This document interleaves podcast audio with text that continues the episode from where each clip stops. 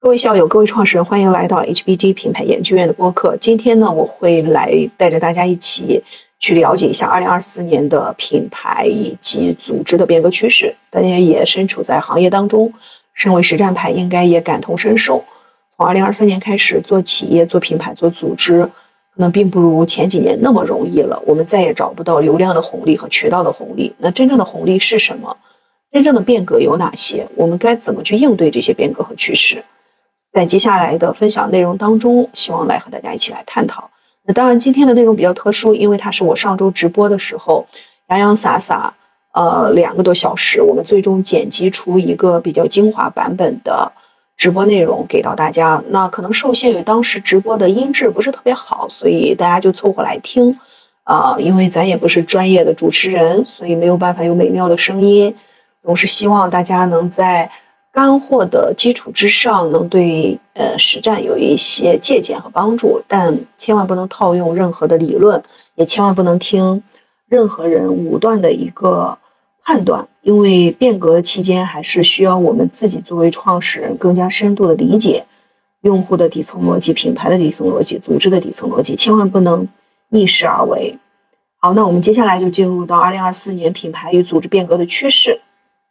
啊，今天呢，我想去和大家探讨的这个品牌的啊变革的趋势和呃挑战，也是最近我们 HBG 品牌研究院各位创始人探讨最为多的一个话题。因为临近年末了嘛，大家都想着明年开始做品牌，我怎么去抓住这个红利？我怎么去呃迎接这些挑战？因为大家都知道，其实从呃今年年初开始，一直到二三年年底，其实是一个巨大的变革。二四年也会是在这个巨大的变革之上，嗯，其。其实对品牌内部的业务以及组织来说，也是一个巨大的挑战。在讲这个二零二四年的品牌与组织变革的趋势之前，我想先跟大家去纠正一下关于品牌的错误认知。为什么呢？因为我后来发现，我们在聊的这个品牌和别人聊的品牌是两码事儿啊。很多人错误的以为品牌等于营销。品牌就是营销部门的工作，或者品牌等于讲故事，品牌等于 storytelling，品牌等于做形象、做高逼格，品牌等于花钱但不挣钱，甚至很多人觉得我要有钱了才做品牌。那这些错误的品牌误区，其实让我们企业内部陷入到巨大的一个认知的冲突当中来。你会发现，创始人跟合伙人之间，大家都没有办法完全达成一致，何况我们下面各个部门的团队成员，大家基本上都是公说公有理，婆说婆有理。这也导致，你看接下来会有一个巨大的。变化是什么？就是整个企业的品牌部门的角色会越来越尴尬，这个也是啊，我个人觉得有点可惜惋惜的。这是源于大家并不知道品牌的定义是什么。好，那我们先从品牌的呃正确的认知开始。什么叫做品牌？品牌按照百年前的经典书籍早已经讲了，叫用户心智。那今天不是我们自己觉得自己是个品牌就是品牌，而是用户觉得你是谁，用户觉得你是个牌子，你才是个品牌。其实这是百年以前的经典的界定，但是因为大家可能都喜欢一些创新的噱头性的词语，啊，网络上有非常多的自媒体和。营销公司、咨询公司，那其实大家也会去给你们创造很多容易让大家误区的一些词。那其实还是建议大家一定要回归到经典的书籍当中、经典的本质的逻辑当中去理解品牌。品牌既然等于用户心智，那好，那我们今天做品牌是在做什么？那肯定是做跟用户心智相关的一系列综合性的大工程。它里面包括了从前端的用户洞察，到产品创新，到品牌资产的建立和管理大渗透，再到你的大单品。单品的创新是吧？包括你大单品如何在营销的渗透和渠道渗透当中，以及如何做客户体验管理这一系列的工作排列下来，它都叫做做品牌，因为它都是在和用户的心智打交道。就包括大家今天呃看一场直播，直播的主播他也不是只在做销售而已，他其实也是在做品牌，只是他用了直播这样的方式去传达他的品牌，希望他作为主播传递出去的品牌用户心智。就如同东方甄选，那你看东方甄选前段时间的这个热闹，大家也看到了啊，这个大热点。其实董宇辉老师和小孙啊，那作为 CEO，俞敏洪啊，我的北大师兄，其实大家都是在做。自己的品牌对用户的认知、心智的教育，但问题是，大家每一个人教育的方式和最终教育的那个点是不一样的。你比如说，像董宇辉老师，他做到最后，当然他也是我的西安老乡，是吧？啊，一个非常好的一个弟弟。那他本人在去做直播的时候，他可能自己都没有意识到，自己最终建立在他的粉丝、用户心智当中的。竟然并不完全是东方甄选这样一个企业品牌，或是东方甄选正在销售的大米这个产品品牌，可能建构的还是他个人的 IP 品牌。其实可能并非是董宇辉个人啊，这个老师他个人的心愿。但是做着做着，好像你看这个用户心智，貌似从企业的维度来说，就好像跑偏了。所以这就是为什么东方甄选内部有两派之争，一派叫做产品派，一派叫做 IP 派。产品派认为，就是所有的心智应该沉淀在我东方甄选的企业上面，应该沉淀在我东方甄选的产品上面，而不应该沉淀在任何一个主播上面，除非那个主播是俞敏洪师兄。但实际上，大家在操作的时候，你会发现你误用你你你会不不受自己的控制。你有时候做品牌做到，就是你一旦是你在 PPT 规划的时候，你可以感觉自己很清晰啊，策划的时候感觉很清晰，但是你落地的时候，你会发现，嗯，跑着跑着就跑偏了。这就是东方甄选为什么它的用户心智建构在一个个人的 IP 基础之上。那当然，我们再看东方小孙，其实他也是老乡，是吧？我的西安老乡。那他作为一个 CEO，其实他一直想给用户所传递的品牌心智是：首先企业的品牌，因为他是企业的 CEO 嘛，他肯定要对企业整体来负责任。那其次就是他希望大家能建立产品的心智，那肯定是 CEO 的本分嘛。第三个就是他希望大家认为他是一个 CEO，但是。消费者不是这么认为的啊，用户不是这么认为，用户觉得你就是去反对我的董宇辉老师，你就是给我的董宇辉老师使绊子的一个啊资本家呀、老板呀这样的角色。你看自己所定义的一个用户心智和最终消费者用户心中的那个心智就差得非常之远。这就是品牌一定是建构在用户心智当中的。就是今天无论我们自己怎么规划，最后还是要看用户是怎么认为你，你就是什么样的品牌。那呃，说到这里呢，我也突然想到，就是今天下午呢，有一个创始人给我打电话。很有意思，他呢是做呃，其实做传统企业的啊，餐饮。那这个餐饮的企业做到现在为止，其实已经十六个亿左右了。但是呢，因为他这个人很好学，他就到处去学习，然后去参与了很多咨询公司啊这种啊媒体所举办的一些班级，或者是听过人家给他讲的一些咨询策划。然后他就陷入了深深的迷思是什么？他觉得自己没有在做品牌，因为每一个人都告诉他，咨询公司的人告诉他，老板你没有在做品牌，你做的叫渠道，你做的叫销售，你根本就没有做品牌。做品牌应应该是有一套高大上的品牌定位策划 PPT，要有一套八百万的品牌的 slogan 啊！你要好好去做所谓的品牌的大营销、大传播，人家就会用很多这种非常花哨的词语和所谓的战略性语言去忽悠他，然后 diss 他、PUA 他，认为他没有在做品牌。但实际上非常可怜，他怎么可能没有做品牌呢？他生意已经做到如此之大，如果是已经十六个亿了，是吧？那他换算成中国的用户，那百万总是有的，对吧？即便是一个区域餐厅，那百万的用户。竟然有了百万的用户，竟然用过他家的餐，竟然也对他知道他家的名字，而且已经做了这么长时间，那肯定是一个传统的老品牌了。那肯定已经在用户啊，也就是我们的顾客心智当中已经有一定的烙印。只是这个烙印是什么，这个创始人自己也没有想过，咨询公司也不关心，咨询公司只关心是说你能不能按照我的逻辑，能不能按照我的 PPT 逻辑，能去做一套品牌啊？那这个其实就是非常之让人惋惜的。我也经常会遇到这样的创始人，你会觉得他很可怜。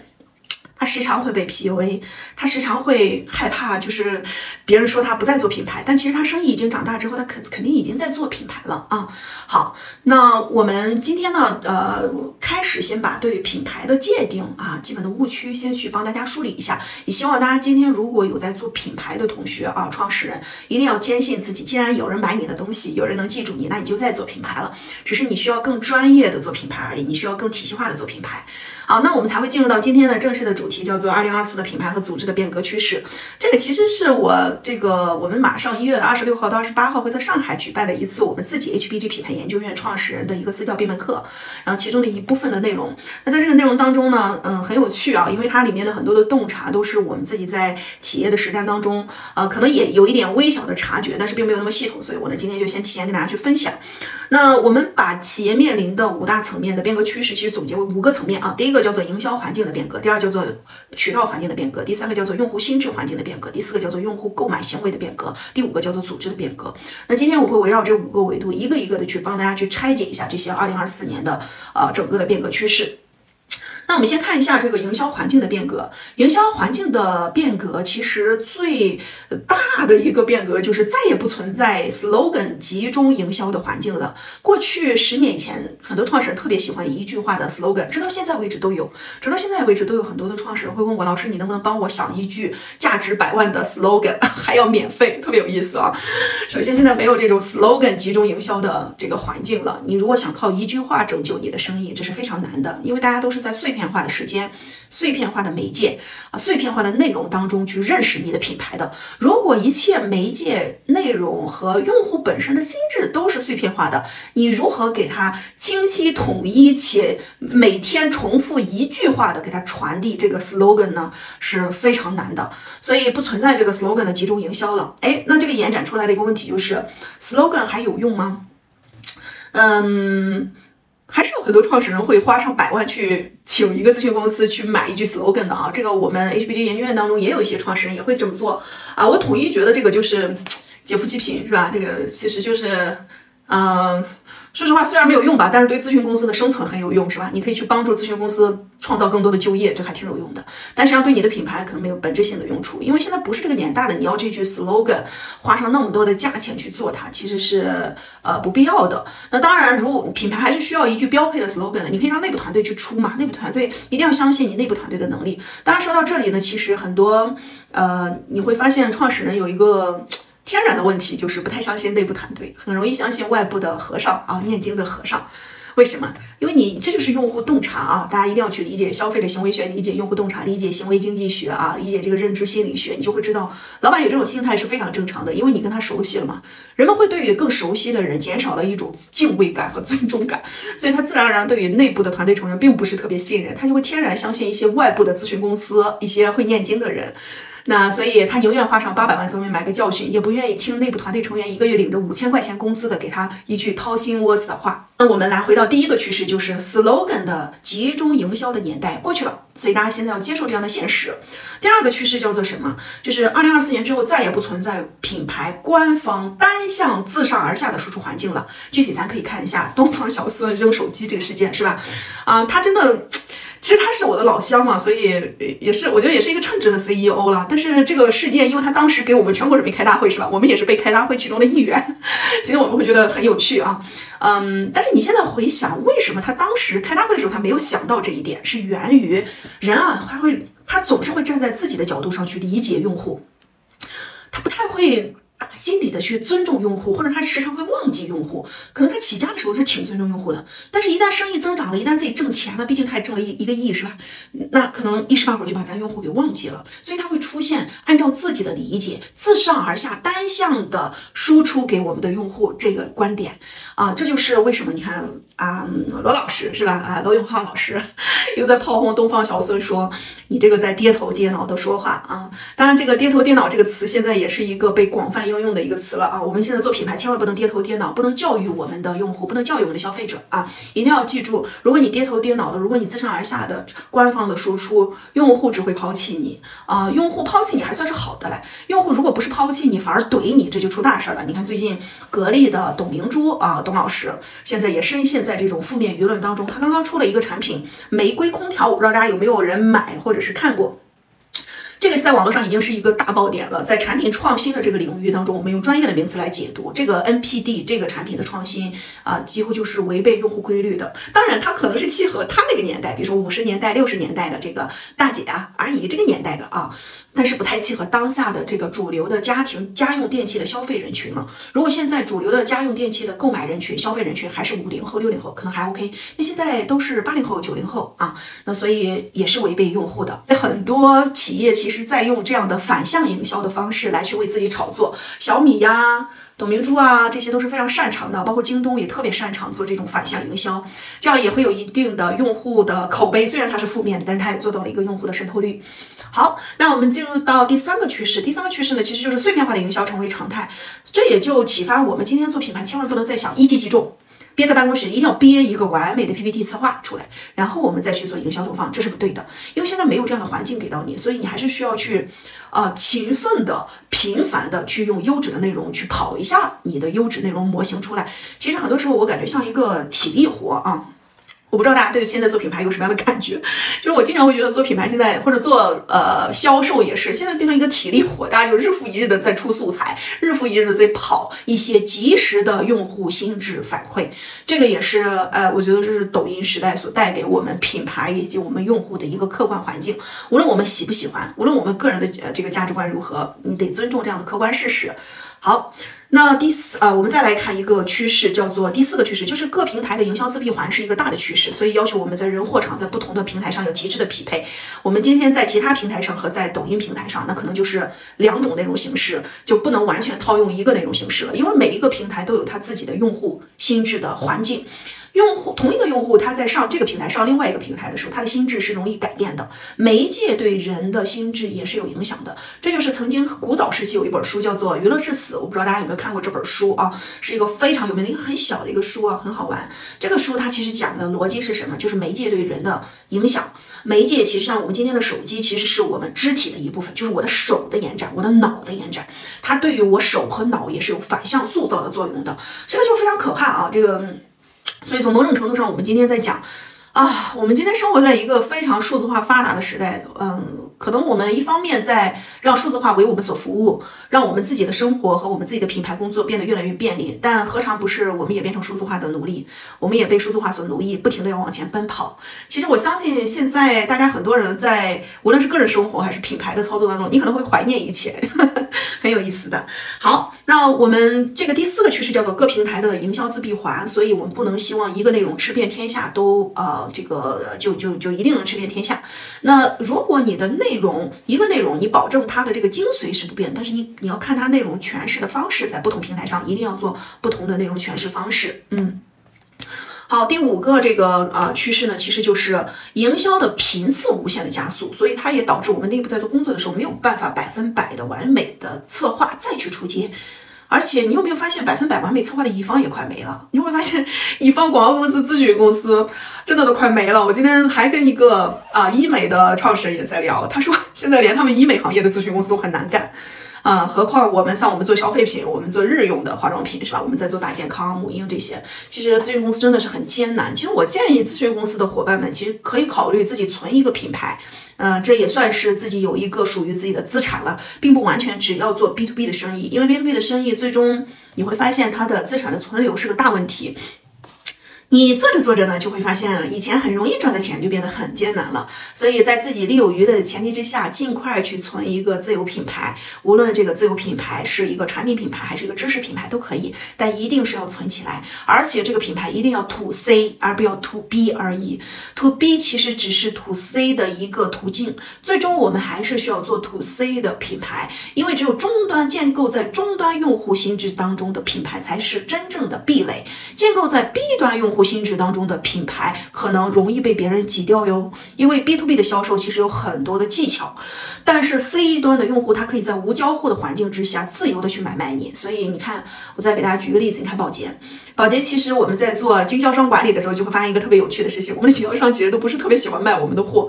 为什么？因为卖宝洁的货好像并不赚钱，因为我们给的毛利空间比较低嘛。然后你就会发现很多的宝洁经销商把宝洁的货品当成一个引流款，然后进来之后，哎，请你买其他家的，然后还能赚钱。那但他为什么还是在跟宝洁合作呢？啊，这当然是一个大品牌，它要有所谓的背书。但更核心的是来自于 C 端的消费者，甚至他的小 B 端，比如说夫妻老婆店的分销店，他也会主动找他要。哎，你有没有宝洁的海飞丝？你有没有宝洁的飘柔？那导致他就必须要去做好 B 端的经销。如果他不做，C 端的需求来了他就接不住。这就是宝洁经销商啊，它背后的底层的逻辑。所以说回来，一定是让大家在做品牌的时候要注意啊。不要把次序搞错了。就今天大家可能很多人做的跟呃 B to B 相关的生意啊，包括你们很多人可能也在学习华为的一些 IPD 一些流程之类的，千万不能学歪了，是吧？你要去理解它的底层逻辑是什么。华为当中的 B to B 的生意模式非常之强大，它的 B to B 的生意模式之下是源于它已经通过它的 B 端搞定了它的 C 端的用户心智，以及它每年投入大量的资金在做 C 端的用户心智的打造，才能造成它今天华为内部的团队成员可以专心致志的搞产品、搞研发。啊，搞什么所谓的客户销售就行了，B to B 销售就行了，是因为它品牌的工作基本上都被它外面的 B 端的人给做完了，嗯，所以大家不要去迷信某一个流程体系或者某一个大牌的经验，是吧？要去发现这些品牌案例背后的这些底层的逻辑。好，那我们进入到最后一个营销的趋势是，头部还是有营销流量的放大权的，所以品牌一定要学会妥善专业的去管理好你的 KOL，你的头部的达人主播。虽然从二三年开始已经有大量的头部主播在崩塌，人设崩塌，但是还是有很多头部还在呀。所以品牌你要想去呃尽快的去扩大你的渗透率，你还是绕不过去这些头部的主播。但是跟头部主播再去合作的的时候，一定要小心，对于我们品牌的一个辖制，对于我们品牌的一个反向的塑造，呃，要用好这些主播。其实主播呢。他们有一个好处，就是他们第一个是帮你卖货，这肯定是吧。第二个就是他接触大量的 C 端用户，所以他会理解 C 端用户的需求，所以他给你反向输出的一些产品的诉求呀，包括专供品的诉求呀，利益的诉求，其实也代表了 C 端用户的一定的诉求。但是你又不能完全被他所驾驭，为什么？因为他给你反馈的那部分用户心智是基于他的粉丝的，但你的品牌的粉丝不是那个他的粉丝而已嘛。你当然是希望用户是因为你。的产品和品牌而买你，而不仅仅只是因为主播推了你而已。你是希望能去建构一个正确的品牌的专业的品牌的用户心智模型，而不仅仅只是一个促销模型、主播模型而已。你深度的绑定主播，事事都听主播，你必然就会变成主播品牌或者主播的一个奴役而已。其实对主播也不是特别公平啊，对主播自己来说发展也不好，因为主播自己也不知道怎么能让他自己的粉丝量能涨上去，怎么能让他持续的去为他的 C 端用户服务，他会按照自己的理解。但其实他没有前端对于品牌资产的认知，对于用户洞察的系统性认知，对于做品牌这件事情系统性的认知，他可能就按照他自己的理解就去了。那我们今天作为品牌，也要去反向赋能我们的主播达人，要用品牌的思维去赋能他，让人家在卖货的时候也能更加之呃专业一些，也能效率更高一些。好，那我们进入到第二个层面，就是渠道环境的变革。首先，渠道的 C 端化的营销，其实这个趋势是非常之明显的。现在，你像过去十年以前我们在做渠道的时候，虽然我们也做一些 trade marketing，也就是渠道营销，但其实那个时候渠道和营销还是相对分开的。你可以通过一些销售技巧啊等等的，也能达成销售。但是现在，因为是内容电商的时代，抖音时代，所以大家都必须要去做好内容。内容是什么？内容就是营销呀，是吧？所以渠道也在变得更加营销化，渠道也在变得内容驱动。这就是各大。创始人现在比较忧愁的地方就在于找不到一支特别强悍的优质的内容团队，能去把他的爆款内容、优质内容能不断的复制放大。你像过去人们在做销、在招聘销售员人才画像的时候，只会要求你能说会道。啊，勤奋肯干，但是现在人们在招招聘所谓的运营啊，新时代的销售呗，啊，包括品牌经理、产品经理的时候，人们更希望你创始人更希望你有强大的内容能力，内容能力才是今天年轻人才想要去证明自己、想要获得好的职业机会的一个最基本功啊，所以一定要去加强自己的内容能力。好，所以做渠道呢，其实对现在的经销商来说，和对现在的呃品牌销售的负责人来说，也是非常挑战的。他必须要学会自己做内容，必须要懂 C 端的用户，必须要自己做用户洞察。好，那呃，第二个趋势就是各平台的自闭环的趋势。那这个也很明显了，因为我们讲营销是自闭环，渠道也是自闭环，所以每一个渠道内部的闭环，不同的渠道角色要相对整合一些，呃，不能是一个渠道去兼顾两个，呃，就是一个负责人兼顾两个渠道，有的时候他确实忙不过来，是吧？你可以把大的，比如说 VP 副总裁这个职位，它可以设置为一个，但是实际上具体工作的小伙伴，他们是需要在每一个渠道当中精专进去研究这个品牌应该怎么在这个渠道当中跑通它的渠道闭环的。好，那我们再进入到第三个趋势，叫做渠道的专供成为常态化。那这个其实对于我们产品的管理啊、品类的管理的难度其实增加了。什么叫做渠道专供？你会发现现在所有的主播达人，包括我们的特殊渠道，都会要求我们专供。那如何去应对这种专供呢？首先，一定要确保自己的认知是非常专业的，不能被渠道专供的诉求给绑架了。不是说你不要做，只是说你不要被他绑架了。你一定要知道，他给你提这个诉求，是不是因为他真的想要一个专供？他只是想要达成他的最终的目标是什么？就是涨粉呀，渠道卖得更好呀。那你有没有其他的思路解决方案可以给到你的渠道？如果有，那你请用其他的方式；如果没有，那么你再考虑所谓的专供这条路。但是专供呢，也不要在你的大单品上面进行做文章，还是基于你的大单品，尽量不要动。甚至啊，你看现在很多品牌连专供、连专供的颜色、规格、尺寸都不改了。就是那个大单品还是那个大单品，是吧？SK two 神仙水还是那个神仙水。那接下来它只是对赠品进行一定的变化，所以这也是应对现在渠道专供的一个小技巧。但是长久而来，还是需要大家去建构起建立在 C 端用户当中的心智。只有强大的用户心智，才会反逼主播达人必须卖那一款产品。啊，所以这才是最核心的。好，那最后一个渠道的趋势就是出海的全球化的趋势。这个趋势呢，其实你可以参考日本。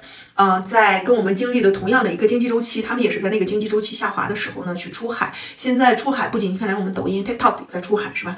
那各大品牌现在也不能只是在国内卷啊卷的，大家也去跨境的市场上去博取更大的一个用户渗透率啊，做大你的全球化，其实会有助于你平衡一定的风险。你这个国家可能市场区域市场的销售不行，但另外一个区域能帮你补齐。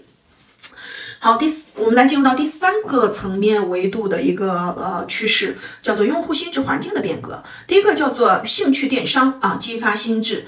这个东西呢，就是嗯，什么意思呢？就是以前大家买的时候是说，我们今天看到什么产品，呃，或者是我们主动去找产品，嗯，我们才能达成这次的购买。但是现在都不是，现在可能你根本就不想买东西，但是突然蹦出来一个，哎，一个糖葫芦，你就买了糖葫芦，是吧？一个冰雪大世界的哈尔滨。哈尔滨的小土豆是吧？那个视频一出来，你就会觉得哇，特别好，激发了你的兴趣，你立马就下单飞向了哈尔滨是吧？那今天如果是三亚的小土豆，那你可能马上就会飞向了三亚，所以它有特别多瞬间的用户心智的反馈，这个就是兴趣电商所带来的。用兴趣电商其实是在激发你的心智的，激发你的脑袋的。好，那这就是用户心智。那对我们做品牌来说，挑战就很大呀。为什么？因为我们以前是在一个静态环境当中去建构用户心智的，我们可以有大把的时间，慢慢的去说服消费者，慢慢的去改变他的心智。那现在不是了，现在你必须要在抖音十五秒的视频当中，把马斯洛需求理论从第一层到第五层全部说完。你需要在碎片化的时间当中，用碎片化的内容去获得你用户及时的一个心智反馈。你需要激发他，你需要让一个完全没有购买欲望的人，可能经过你的内容，可能就激发出来了。这就是兴趣电商。对于我们今天品牌的一个挑战在哪里？那第二点呢，就是你会发现用户的心智不再接受自上而下了，这个就是就跟营销的环境变化其实是一样的啊啊。这个大家可以去看张雪峰老师啊，张雪峰老师最近也很火，是吧？他会，他甚至都干涉到我国自隋朝建立科举制度以来的一个报志愿制度，是吧？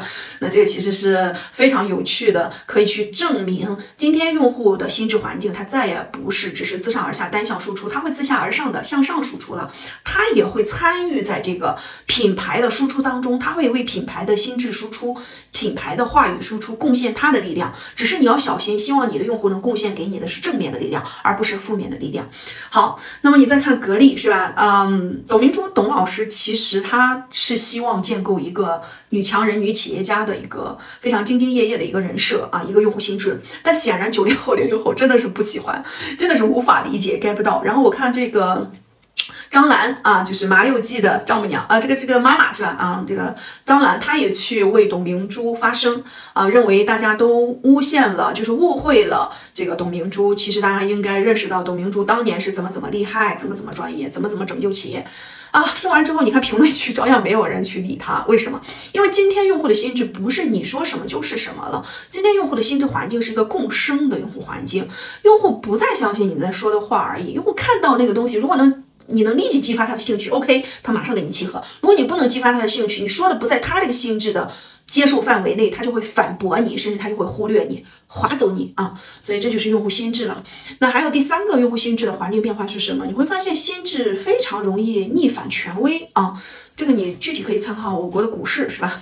金融这个话题我也不知道能不能讲，你们去看一下。就是一旦有呃一些呃政策出来呀，条件出来，你会发现它会有一些逆反心理啊，这个也是正常的。所有金融圈子大家都知道。哎，现在品牌也是一样的，就是你把你的话说的太满，其实很容易就会遭受你的用户心智的一个反噬啊，用户逆反你的这个自说自话。包括你看明星啊，很多的明星也是一样的，他会自己封他自己演技第一。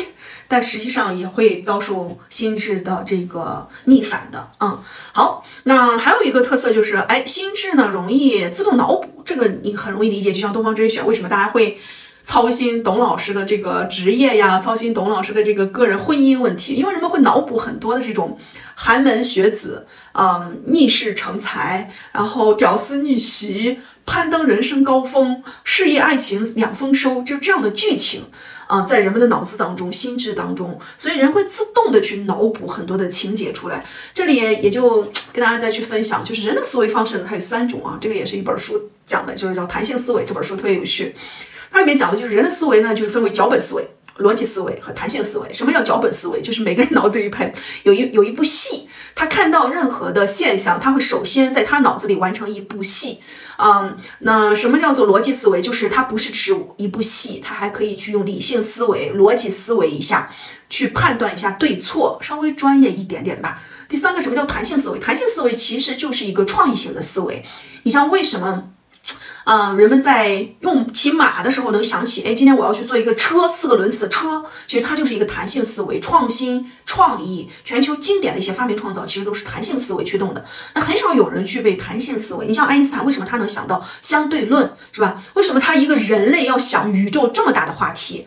这就是弹性思维强大，所以人们会研究爱因斯坦的脑子。那嗯，可能大概百分之十的人可能会相对逻辑思维强一些吧。这这就是教育的本质。教育其实就是在中和掉人们的脚本思维，让人们多用逻辑，少用脚本。不要看到谁都是一出大戏啊。比如说，你会发现很多人对“老板”这个词，他就会自动觉得嗯是个资本家。但你如果叫他创始人，你会觉得哇他好艰苦。所以不同的语义下面，你也会有不同的一个脚本思维。用户就是这样子的啊，用户的心智当中有非常多的脚本，所以你要看你是在用户的哪个脚本当中的。我们今天做品牌一定要小心用户的脚本思维啊，这个是客观事实。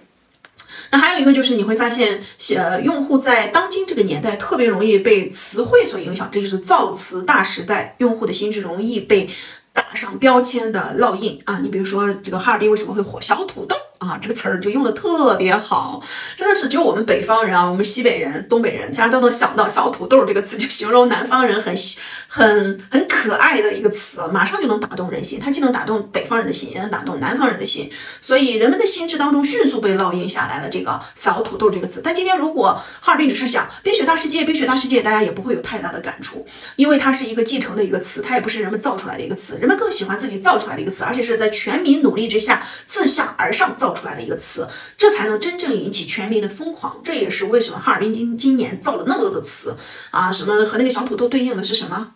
呃，马铃薯还是什么啊？他造了非常多的这些词语啊。好，那我们进入到第四个层面啊，第四个层面其实就是用户购买行为的变革。用户购买行为当中，第一个就是购买的不忠诚，花心是常态，而且在当下的这个碎片化的时代当中，它更难忠心，更难花心，几乎就是。呃，谁能激发我兴趣，我就来购买谁，就是随时他也可以被别的品牌的兴趣激发掉。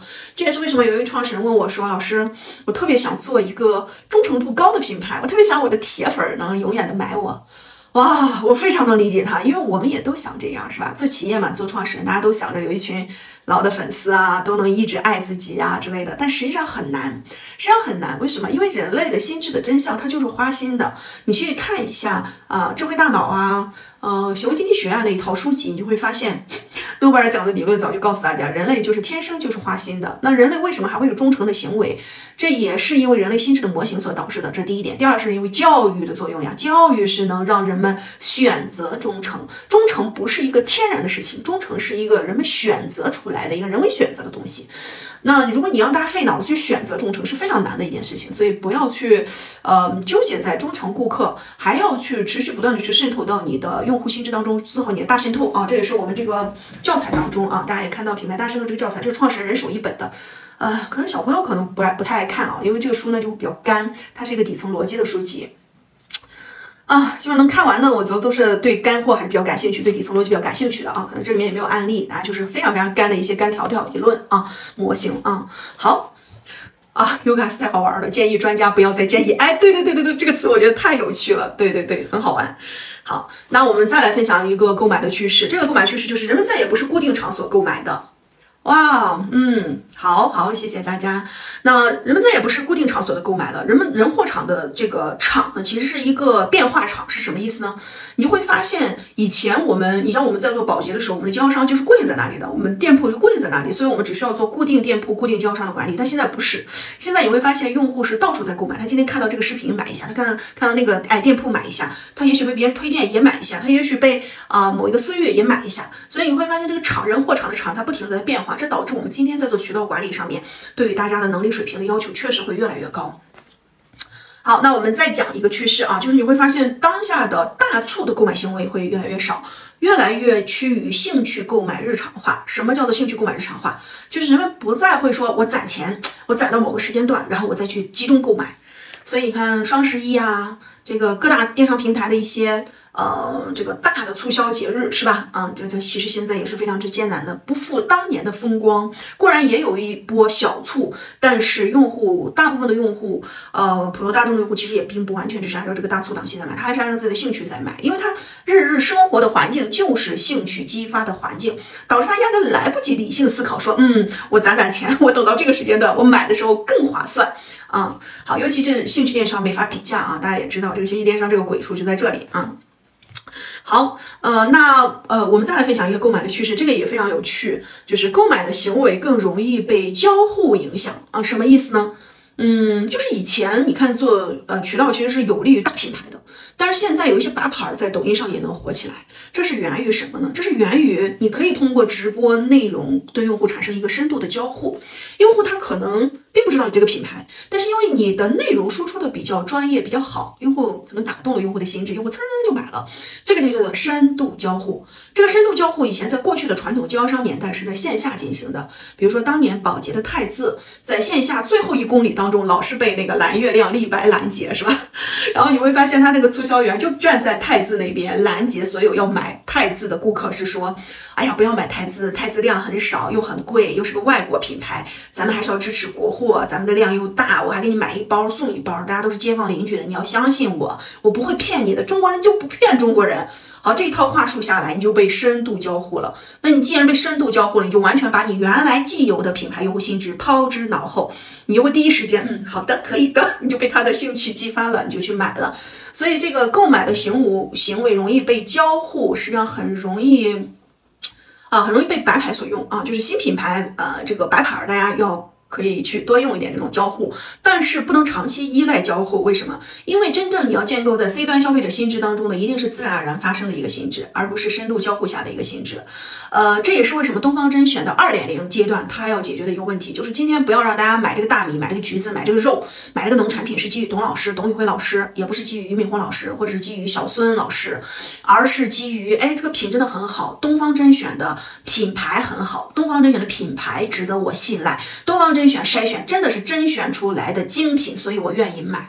这个才是东方甄选接下来二点零时期的一个最重要的，就是他不要再用他个人的互动、个人的交互而已，而要渐渐的将这种深度的交互减少，要增加用户心智当中自由决策的机会。嗯，好，那我们再来看一个具象层面的一个消费的呃购买的一个趋势，就是年轻一代的反向消费。我把它总结为叫做什么？优雅的消费降级，有质感的低欲望。啊，消费降级其实是当下呃，大家已经已经非常，你已经感同身受了，是吧？我相信大家也会有消消费降级的时候了。你身边的朋友可能很多也已经消费降级了啊。但是大家虽然消费降级，还是希望它有点品质、有点质感、有优雅的消费降级，也不要那么赤裸裸的，好像自己就真没钱了一样的，是吧？那我们再去看日本的这个消费市场，它也是一样的，它在经济周期当中。啊，才诞生了像优衣库啊这样的品牌啊，无印良品这样的品牌，他们也是很优雅的呀。就是你在买平价品牌、平价产品的时候，你也不会觉得有羞耻感，你也会觉得，嗯，我有我的品味选择，虽然它是个低价，我也是我的品味选择。嗯，好，那所以年轻一代这个反向消费，其实值得我们去好好品牌在做啊产品的塑造、内容的输出的时候，千万不能只是促销了，就是你原价九九九，现价九块九，只会越发加重大家心中对这个产品本身的不好的感觉。你一定要去用你的兴趣内容去激发用户积极正能量的想法。什么叫积极正能量想法？就是用户在买低价产品的时候，天然就会有一种呃羞耻感，这是很自然的，生而为人都是这样子的。所以你需要去中和掉用户心智当中的这种羞耻感，你需要去让他去买这个低价产品的时候，依然觉得我是有品位的，我是优雅的，我是有我自己的选择的啊。那从这个维度上，你去看，呃，小米其实一开始写发烧友的时候，它就这个逻辑。为什么他会说发烧友？因为人们在一开始买小米手机，它很便宜嘛，买这个便宜手机的时候，他心里就会有负担感。但如果你说是发烧友，大家是真正一一一群对于科技感兴趣的人而买，但实际上谁对科技感兴趣，谁懂科技都不太懂，是吧？小米那么大的销量当中，难道都是科技狂热者贡献的吗？那都不是呀，那肯定还是有普罗大众贡献的。但是因为人们消费低价产品，就是天然有一种。啊，一种不好意思、羞耻感，所以他发明了这个词“发烧友”是很好的。那包括你去看优衣库是吧？优衣库的这个品牌呢，你会发现它会给到你一种让你觉得你是看内在的人。哎，其实你也会觉得哇，原来我是一个有品位，我是一个看内在的人，我不是一个看外在的人。如果你是看一个外在的人，你会也有一种羞耻感是吧？或者人们买高价产品，他也有这个羞耻感。这种羞耻感就是他不希望别人说他是暴发户，他不希望别人说他是大金链子随身挂的这群。所以这个呢，也是大家在去做高端品牌的时候，你要反其道而行之，你要做另外一套打法，你要把你的高端品牌塑造的特别匠心，产品最好是吧？啊，产品非常专业，然后要去凸显你在产品端的实实在在的一些努力。这里呢，我们再分享一个 case，就是花西子。啊，那花西子呢？其实在讲东方彩妆，以花养妆，这个 slogan 其实很好的。然后包括它早年的产品创新的一些想法思路，包括它的营销投放等等，做的都还行。但是前段时间为什么会遭遇七十九元每笔这样一个用户心智的反噬？一方面是源于李佳琦的“你今天没有努力”这句话，激发了全国人民的反感，是吧？啊，另一方面是长久以来花西子在塑造品牌用户心智当中忽略了产品。忽略了真真正正的这个匠心的东西，因为既然在搞文化，你在讲文化品牌，人们在买文化品牌的时候，天然心智当中也有一点反噬，就是天然他心中也有点羞耻感，就怕别人说他买到了一个假文化。那你既然要害怕别人，就是用户他有这个心理，你为什么不去 compromise 他呢？为什么不去让他消失掉呢？中和掉这种羞耻感呢？所以花西子应该做的是说，今天我还是把我的产品好好说说，我那七十九元眉笔真的是价值七十九元。嗯，但是后面你看他的操作非常之迷啊，比如说创始人讲啊，我创业很不容易啊，我们国货品牌不能被打压呀，就是拉着所有的人跟他一起下水。嗯，虽然同为创始人，我们都很能理解他，也都很同情这次事件，但是这种操作跟用户有什么关系呢？你努力不努力？你赚了那么多钱，难道你努力不是应该的吗？为什么要？啊，要挟我们就是拿着你的努力，拿着你赚那么多钱，要挟我们要尊尊重你，那不是的呀！你现在给你给用户创造什么价值？你没说清楚啊！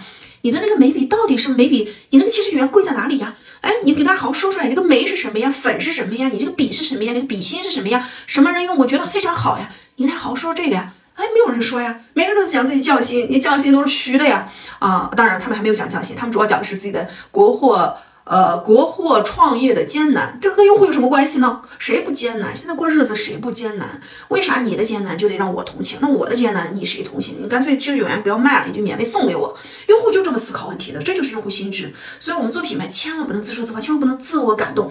其实这就是迷之操作，本来没有多大的事儿，让你三说两说的，就更加有出大事儿了。本来其实用户也就过去了，其实用户一开始也觉得花西子这个事儿挺莫名其妙的，就是由一个主播的口误误导了，就是让让整一个品牌就开始躺枪了。你不说话就行了，是吧？你非要说，那也没办法。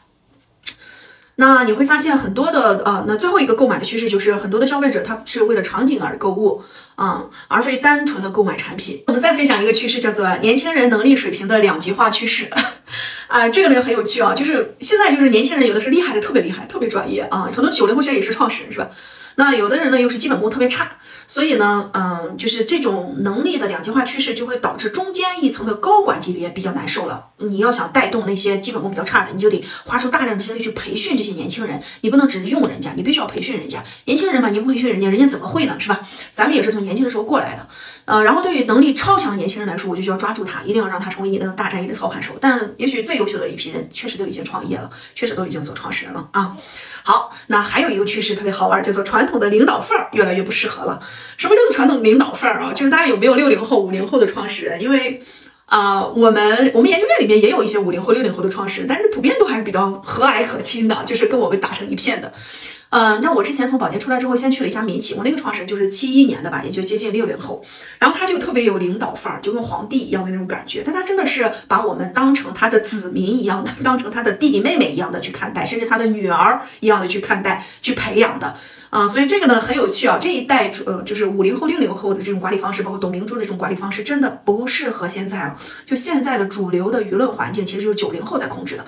所以你想要去领导，用传统的领导方式去控制九零后，这是简直是滑天下之大稽，人家根本就不鸟咱，是吧？所以传统的领导方式越来越不适用，不是说我们今天不能去领导的，这就是保洁里面我们在讲一个词叫做 leadership，是吧？领导力啊，领导力这个词呢，其实非常重要。其实每一个年轻的小伙伴，即便你没有下属，你也可以去发挥你的领导力。跨部门也是靠领导力的，你和外部的合作沟通也是要靠领导力去说服对方的，所以这个也很重要。还有一个很有趣的事情就是 AI，AI 对于这个嗯人才和组织的挑战趋势也是非常之大的。哎呀。我最近也开始用 AI，我发现速度确实很快，是吧？就是 AI 它有时候它就会，它会大大的提呃提升你的这种呃就是落笔的以及具体的这种绘图的时间，嗯，所以我觉得大家一定要重视 AI 这件事情啊。如果你是年轻人的话，那请你现在就赶紧学起来 AI 啊。如果你年纪大了，你也要接触一下 AI。如果你不接触的话，很可能接下来我们被 AI 取代了，我们都不知道是怎么被取代的。包括咨询这个行业是吧？咨询这个行业，我感觉就是很容易被 AI 取缔取缔掉的，因为咨询有大量的这种范式的这种 PPT、范式的咨询报告，其实 AI 是最擅长抓取这些信息的，所以它很快就能做出一个不差的一个咨询 PPT 出来了。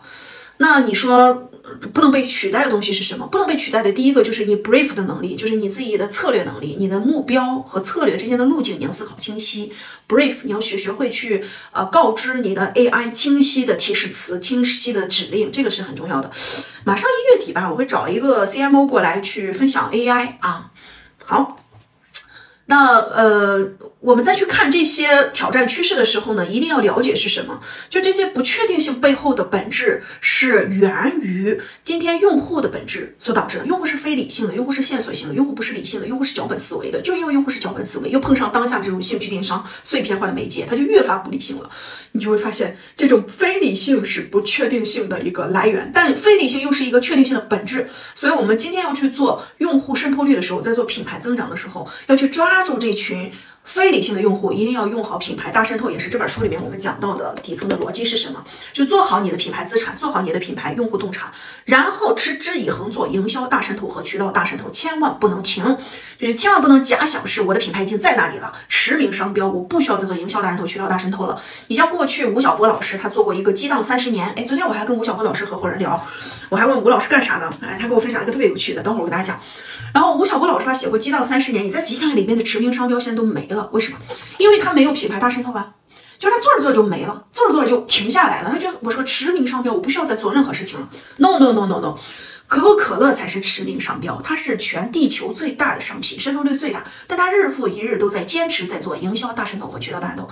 呃，包括宝洁也是渗透率非常大的集团企业品牌，它也日复一日在做大渗透，包括苹果。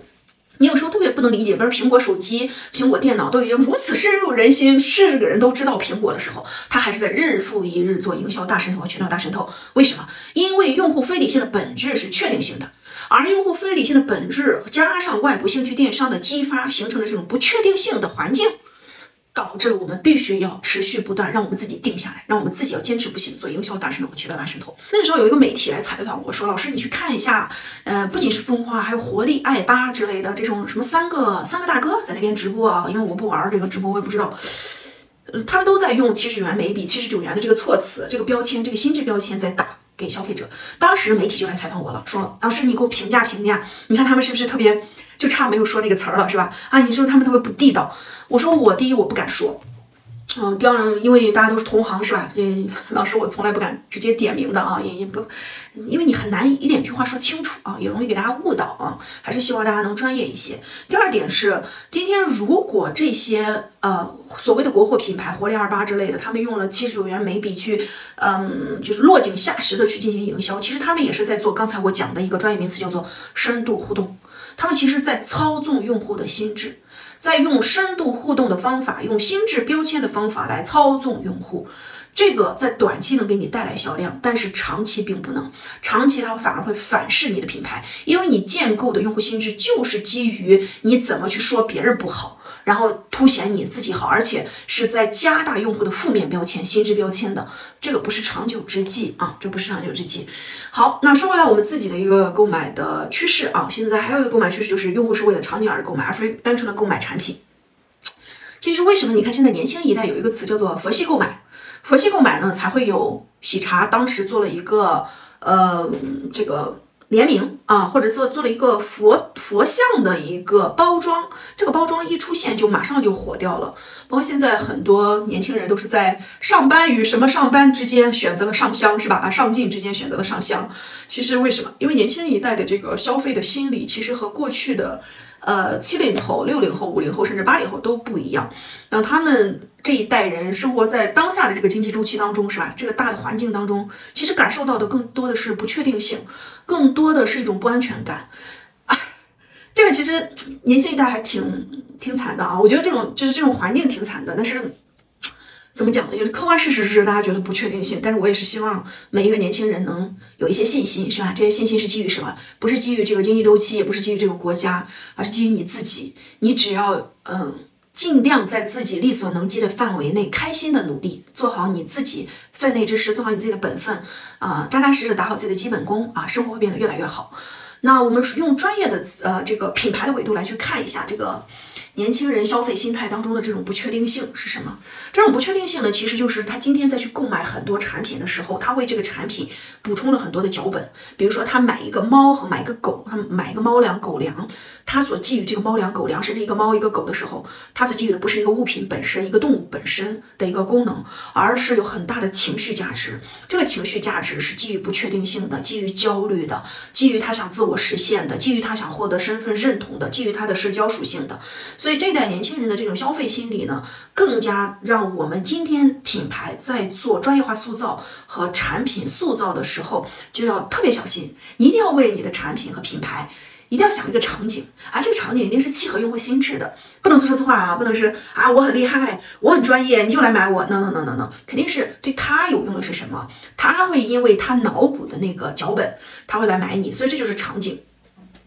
好，我们最后再看一个维度的变革。第一个叫做，呃，这个这个维度叫做组织环境的变革。在这个维度当中，变革当中也会有一些细分的维度。第一个维度叫做组织架构的整合拉通的紧迫性越来越强。就是传统的组织架构，我不晓得大家在什么样的组织是吧？啊，你会发现都是四 P 理论下面的组织架构。品牌哎，专门做品牌素材；产品、产品开发、研发、营销啊，做营销的投放；渠道做渠道销售。你会发现，品牌、产品、营销、渠道四大部分是分开的，而且四大部分之间啊，其实是有很长的时间可以进行沟通的。所以那个时候你感觉不到特别大的矛盾，大家也各司其职，做好自己的本分工作就可以了。但是现在都不是，现在是一个兴趣电商的时代，现在是从头一脚要插到尾，end to end，也就是端对端的这种管理能力就非常要求之高，导致现在的品牌、产品、营销、渠道四大部门之间冲突就非常之严重。四大部门一定要尽快拉通认知，一定要尽快的取得一致，一定要让自己每一个人，无论你在做什么样的工作，你一定要了解端对端的所有的工作，但你做好自己本分的那部分的工作就已经很了不起了。那现在呢，各大企业呢也在进行组织迭代，这个也是第二个趋势，就组织迭代变革的趋势越来越快。以前你像我们一年调整一次组织架构，保洁呢两年调整一次，是吧？现在呢，好家伙，每个月调整一次，每个月变一次，每半年就完全变了啊！甚至你今天看到的同事，第二天没有了，是吧？这就是组织迭代变革的速度啊，它也是很正常的，因为整个的外部环境在变化，所以反逼回来。内部的组织的迭代变革也会呃越来越快。其实年轻一代对于这个组织变革的接受程度还 OK，很多有经验的，比如十年以上经验，你会特别希望有一个稳定的组织，因为你也到岁数了嘛。但是要没有的。这个天下没有特别确定性的东西，只有公理是确定的，所以大家去看物理学原理啊，要 像芒格一样的思维方式啊。嗯，好，那第三个组织环境的变革就是大战役的操盘手越来越紧缺。什么叫做大战役呢？就是品牌呢，它做到一定的程度，尤其是跨越过从零到一，进入到从一到十、从十到一百的这个阶段，呃，快速爬坡增长以及成熟期的时候。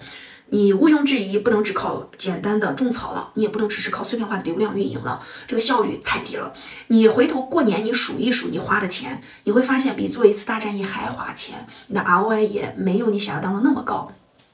那么企业做大了之后是一定要做品牌大战役的，大战役就是指基于同一个主题、同一个策略的线上线下产品营销渠道融为一体的一个大作战计划。这个大作战计划往往，嗯，快的话你可能一周就结束了，慢的话你一个月、两个月你就做呗，是吧？取决于你的行业的购买频次是什么样。耐用品经常做的时间比较周期比较长，快消品你可能一天就做完了，一个周就做完了，是吧？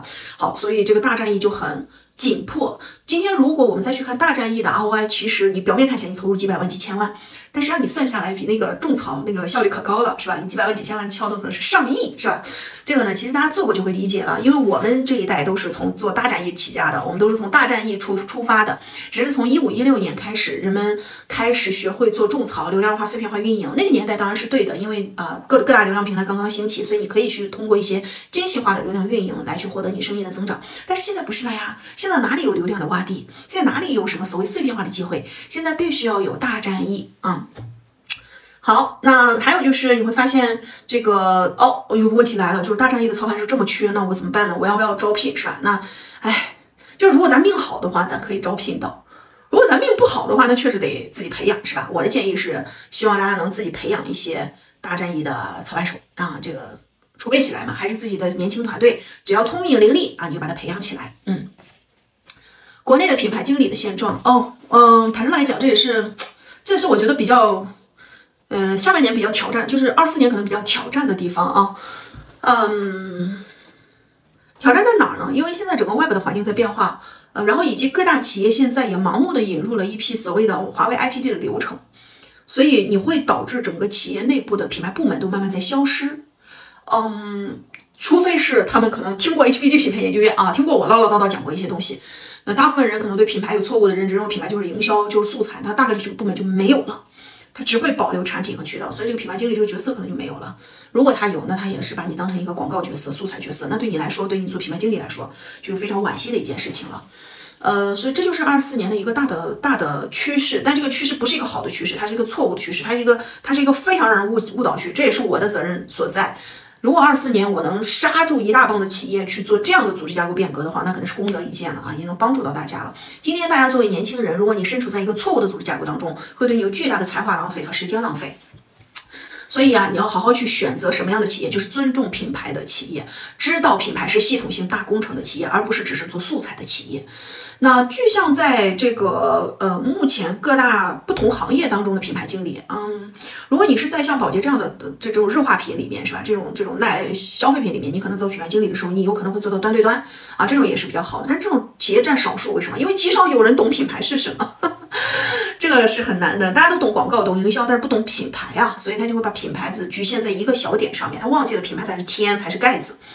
呃，更普罗大众的这种企业当中，你会发现品牌经理真的就是一个素材。啊，内部广告公司非常可惜，但不要紧啊，同学们，就是你们呢，因为在年轻的阶段啊，如海绵一样的去接受知识，不要去挑挑拣拣，不要因为今天没有让你做端对端，没有让你做总操盘手，你就要辞职，因为你去哪里也做不了，因为你能力不够。所以，我们今天一定要先把自己的能力从小从底层慢慢做起来，一定要培养扎实的基本功。嗯，是的，素材部门和活动策划部门啊，这个其实我早上的时候也在跟咱嗯是有一个学生企业也在交流。呃，有来自宝洁欧莱雅这样的大型企业去了，呃，其他的企业民企吧，然后你就会发现，他们都引入了华为的 IPD，就是把前端的产品整合在一起，又把后端的 Go to Market 整在一起，结果呢，就把品牌部门当成一个素材部门了。嗯，从呃专业的角度来说，这是不对的。对身处在年轻团队，对身处在其中的年轻团队成员来说，就是呃，如果你年轻还 OK，你还可以去学一些素材。如果你已经年纪大了，你已经有一定的资深经验了，你现在又让你回去做一些素材工作，不是不能做，是有点浪费时间了。嗯，哎，宝洁的 CMK 去贝恩咨询可以吗？哇，风中的叶，这个你是你是 CMK 的，你是我的我的师弟师妹吗？嗯，你千万不要去咨询公司啊！这个也只有我在那给你实实在在的讲，你也千万别说出去是我讲的啊！咨询公司是二零二四年即将要被，就是要消消除的一个，不是消除，就是慢慢就消失的一个行业了。你要知道，每一个时代它都有一些消失的行业，就是慢慢慢慢就消失了。咨询就是这样子的，大到麦肯锡啊、贝恩，小到一些这种啊所谓的咨询策划公司，几乎都消失了。我有个北大同学也在做咨询公司。做的现在都已经哇，都已经非常之艰难的。那我们再分享一个趋势，叫做年轻人能力水平的两极化趋势。啊，这个呢很有趣啊，就是现在就是年轻人有的是厉害的特别厉害，特别专业啊，很多九零后现在也是创始人是吧？那有的人呢又是基本功特别差。所以呢，嗯，就是这种能力的两极化趋势，就会导致中间一层的高管级别比较难受了。你要想带动那些基本功比较差的，你就得花出大量的精力去培训这些年轻人。你不能只是用人家，你必须要培训人家。年轻人嘛，你不培训人家，人家怎么会呢？是吧？咱们也是从年轻的时候过来的。呃，然后对于能力超强的年轻人来说，我就需要抓住他，一定要让他成为你的大战役的操盘手。但也许最优秀的一批人，确实都已经创业了，确实都已经做创始人了啊。好，那还有一个趋势特别好玩，叫做传统的领导范儿越来越不适合了。什么叫做传统领导范儿啊？就是大家有没有六零后、五零后的创始人？因为啊，我们我们研究院里面也有一些五零后、六零后的创始人，但是普遍都还是比较和蔼可亲的，就是跟我们打成一片的。嗯，那我之前从宝洁出来之后，先去了一家民企，我那个创始人就是七一年的吧，也就接近六零后，然后他就特别有领导范儿，就跟皇帝一样的那种感觉，但他真的是把我们当成他的子民一样的，当成他的弟弟妹妹一样的去看待，甚至他的女儿一样的去看待、去培养的。啊，所以这个呢很有趣啊，这一代主呃就是五零后、六零后的这种管理方式，包括董明珠的这种管理方式，真的不适合现在了。就现在的主流的舆论环境，其实就是九零后在控制的。所以你想要去领导，用传统的领导范儿去控制九零后，这是简直是滑天下之大稽，人家根本就不鸟咱，是吧？所以传统的领导范儿越来越不适用，不是说我们今天不能去领导了，这就是保洁里面我们在讲一个词叫做 leadership，是吧？领导力。啊，领导力这个词呢，其实非常重要。其实每一个年轻的小伙伴，即便你没有下属，你也可以去发挥你的领导力。跨部门也是靠领导力的，你和外部的合作沟通也是要靠领导力去说服对方的。所以这个也很重要。还有一个很有趣的事情就是 AI，AI 对于这个嗯人才和组织的挑战趋势也是非常之大的。哎呀，我最近也开始用 AI，我发现速度确实很快，是吧？就是 AI 它有时候它就会。它会大大的提呃提升你的这种呃就是落笔的以及具体的这种绘图的时间，嗯，所以我觉得大家一定要重视 AI 这件事情啊。如果你是年轻人的话，那请你现在就赶紧学起来 AI 啊。如果年纪大了，你也要接触一下 AI。如果你不接触的话，很可能接下来我们被 AI 取代了，我们都不知道是怎么被取代的。那包括咨询这个行业是吧？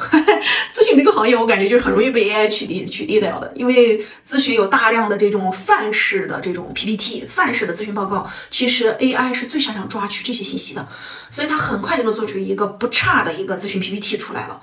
那你说不能被取代的东西是什么？不能被取代的第一个就是你 brief 的能力，就是你自己的策略能力，你的目标和策略之间的路径你要思考清晰。brief 你要学学会去呃告知你的 AI 清晰的提示词、清晰的指令，这个是很重要的。马上一月底吧，我会找一个 CMO 过来去分享 AI 啊。好。那呃，我们再去看这些挑战趋势的时候呢，一定要了解是什么。就这些不确定性背后的本质是源于今天用户的本质所导致的。用户是非理性的，用户是线索型的，用户不是理性的，用户是脚本思维的。就因为用户是脚本思维，又碰上当下这种兴趣电商碎片化的媒介，它就越发不理性了。你就会发现，这种非理性是不确定性的一个来源，但非理性又是一个确定性的本质。所以，我们今天要去做用户渗透率的时候，在做品牌增长的时候，要去抓。住这群。非理性的用户一定要用好品牌大渗透，也是这本书里面我们讲到的底层的逻辑是什么？就做好你的品牌资产，做好你的品牌用户洞察，然后持之以恒做营销大渗透和渠道大渗透，千万不能停，就是千万不能假想是我的品牌已经在那里了，驰名商标，我不需要再做营销大渗透、渠道大渗透了。你像过去吴晓波老师，他做过一个激荡三十年，哎，昨天我还跟吴晓波老师合伙人聊，我还问吴老师干啥呢？哎，他给我分享了一个特别有趣的，等会儿我给大家讲。然后吴晓波老师他写过激荡三十年，你再仔细看看里面的驰名商标，现在都没了，为什么？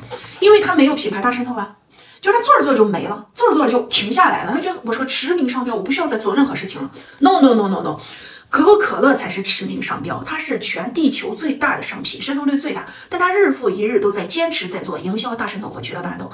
呃，包括宝洁也是渗透率非常大的集团企业品牌，它也日复一日在做大渗透，包括苹果。你有时候特别不能理解，比如苹果手机、苹果电脑都已经如此深入人心，是个人都知道苹果的时候，它还是在日复一日做营销大渗透和渠道大渗透。为什么？因为用户非理性的本质是确定性的，而用户非理性的本质加上外部兴趣电商的激发，形成了这种不确定性的环境，导致了我们必须要持续不断，让我们自己定下来，让我们自己要坚持不懈做营销大渗透和渠道大渗透。以上就是我上周直播的一些精华内容。相信大家听到这里，也可能已经有一些初步对于自己的企业和组织应该如何去应对变化的想法。那我会在一月的二十六到二十八号，HBG 品牌增长研究院二零二四年的开年大课当中，花三天的时间来和大家一起和我们的智库导师等等一起来进行一个闭门的探讨。大家也都知道，HBG 的品牌增长研究院其实是实战派研究院，里面也是创始人为主。所以我们今天一定是在一个不录音不录像的前提之下，进行一个非常小的圈层的私密性的闭门的研讨。也希望在这次研讨当中，大家能看到不同行业他们的应对方式。每一个行业的阶段不一样，每一个品牌的阶段不一样。大家同为创始人，同为实战派，坦诚的沟通，双向的交流，闭门的呃借鉴，其实可能对于大家做日常的实战会更有作用。如果大家想要去获取更多关于我们这次私教课闭门研讨的精华的内容啊，包括感兴趣这些私教课当中我们在探讨什么，请大家联系我们 HBG 品牌增长研究院的主理人可可。他的个人联系方式也在博客当中也都那个介绍当中也都有。